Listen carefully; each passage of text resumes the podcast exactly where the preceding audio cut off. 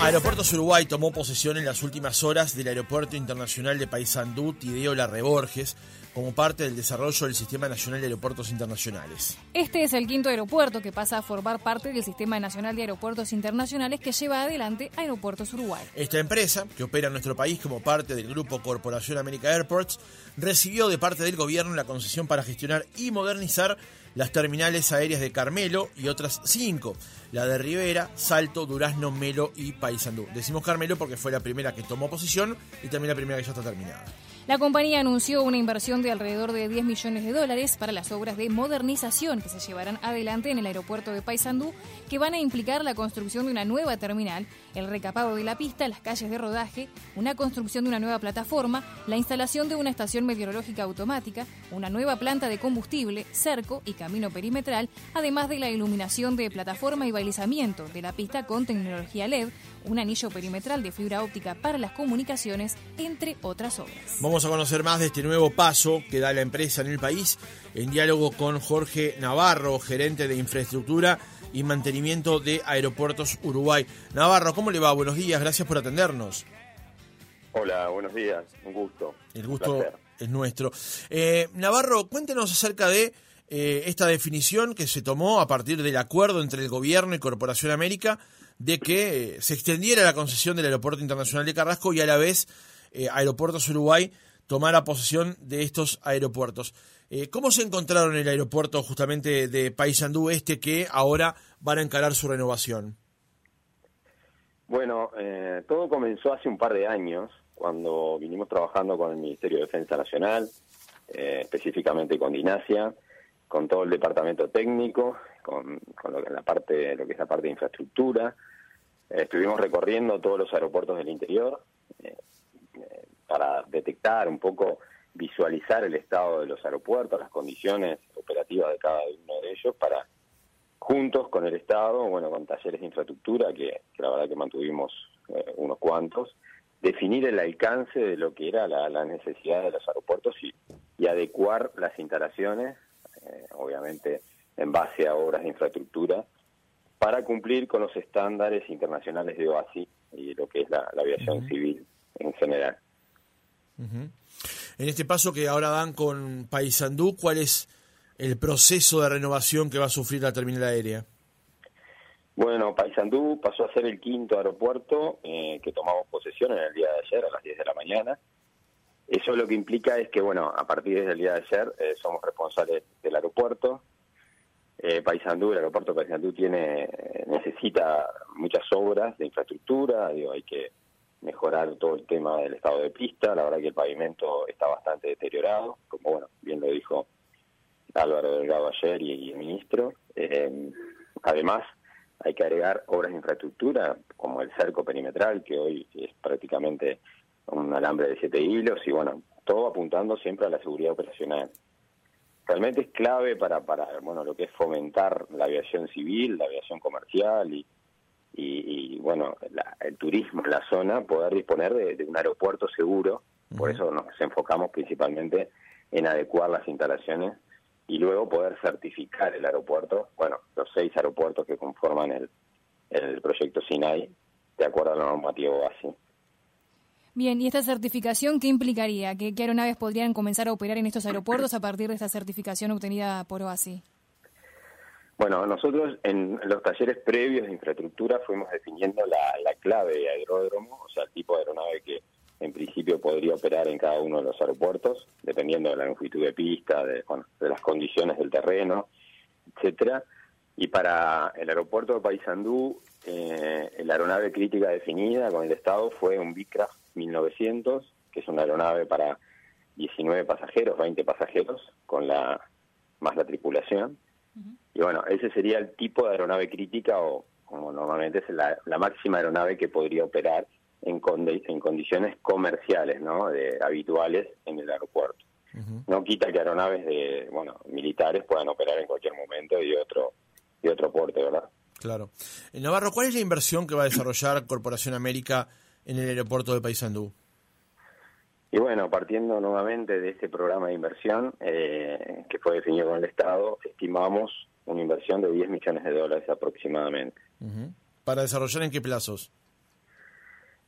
Bueno, el cronograma fue bastante ambicioso para, para el equipo. Bueno, yo estoy liderando las obras, además de ser el, gerente de infraestructura y mantenimiento por lo que es Corporación América Uruguay, que, que representa Carrasco, Punta del Este, LAC, eh, lo que era antes terminal de cargas, y ahora los, los seis aeropuertos que se van a sumar y se están sumando ya en el quinto. Este, tenemos varias obras en proceso y bueno, la idea fue definir un cronograma de tres años, que fue bastante ambicioso. El primer año era un aeropuerto, que era el aeropuerto Carmelo. El segundo año, que ya estamos, es el 2023, estamos arrancando con la obra ya de Rivera, el segundo semestre Salto, y el año que viene, que sería el último año de inversión, seríamos arrancaríamos con la obra en primer semestre Melo, a mediados de año, en forma simultánea, la obra del aeropuerto de Paysandú con la de Durazno. Navarro, ¿se sabe cuánta mano de obra va, va a implicar esta, este cambio en la infraestructura? Y finalmente, cuando esté finalizada la obra, ¿cuántas personas van a trabajar allí en el aeropuerto? Sí, estimamos unas 120 personas aproximadamente, 130 personas. En Carmelo, por ejemplo, es una obra que ya está inaugurada, el aeropuerto está operativo, se lo habrán visto, me imagino, ya con todas las condiciones de seguridad y todo lo que implica eh, cumpliendo la normativa base, llegamos a un pico de 160 personas. Pero estimamos entre 120 y 130 personas, más todo lo que derrama ¿no? en la sociedad, la comunidad y, los puestos de trabajo indirectos. Claro. Y para lo que es el equipo propio de, Corporación América, bueno, de Puerta del Sur, eh, estamos planificando unas siete personas.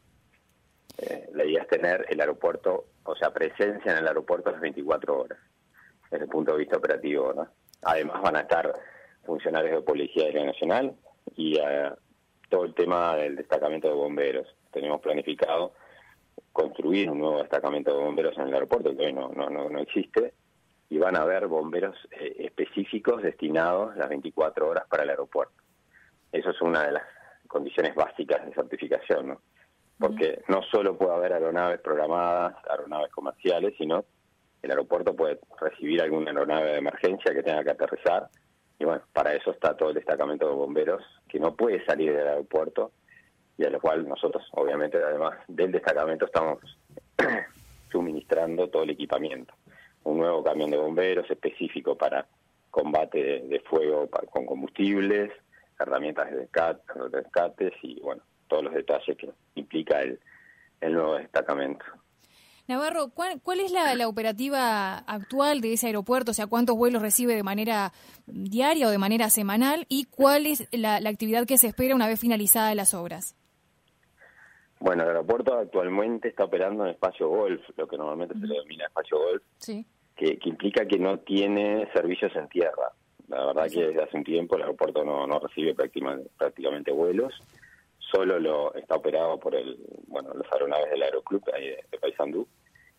Básicamente por el estado el deterioro del pavimento de la pista. Entonces bueno dentro del contrato quedó especificado que nosotros vamos a seguir operando en esas condiciones el aeropuerto o todos los aeropuertos en realidad que conforman el SINAI hasta que se logren o sea hasta que se ejecuten los programas de inversión de acuerdo al cronograma a partir de ahí sí obviamente como ya pasó está sucediendo con Carmelo se ve incrementada la, la, conectividad y se ve incrementada la cantidad de, aeronaves que, que, acceden al aeropuerto. Básicamente por un tema de seguros, ¿no? Digo, una aeronave con el costo que tiene, bueno, las implicancias, el riesgo de vidas humanas, si, si las condiciones en tierra del aeropuerto no son las adecuadas, los seguros no cubren un posible accidente, incidente, y bueno, directamente es básico y es fundamental arrancar por adecuar la infraestructura para luego, sí, fomentar y, bueno, atraer todo lo que es el, movimiento de aeronaves, ¿verdad?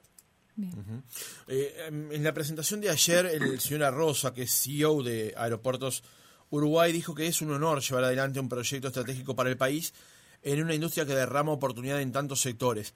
La toma de posesión del Aeropuerto Internacional de Paysandú es un paso más para hacer realidad nuestro propósito de desarrollar una red aeroportuaria nacional sólida que permita fortalecer la conectividad del país y sea un motor de desarrollo.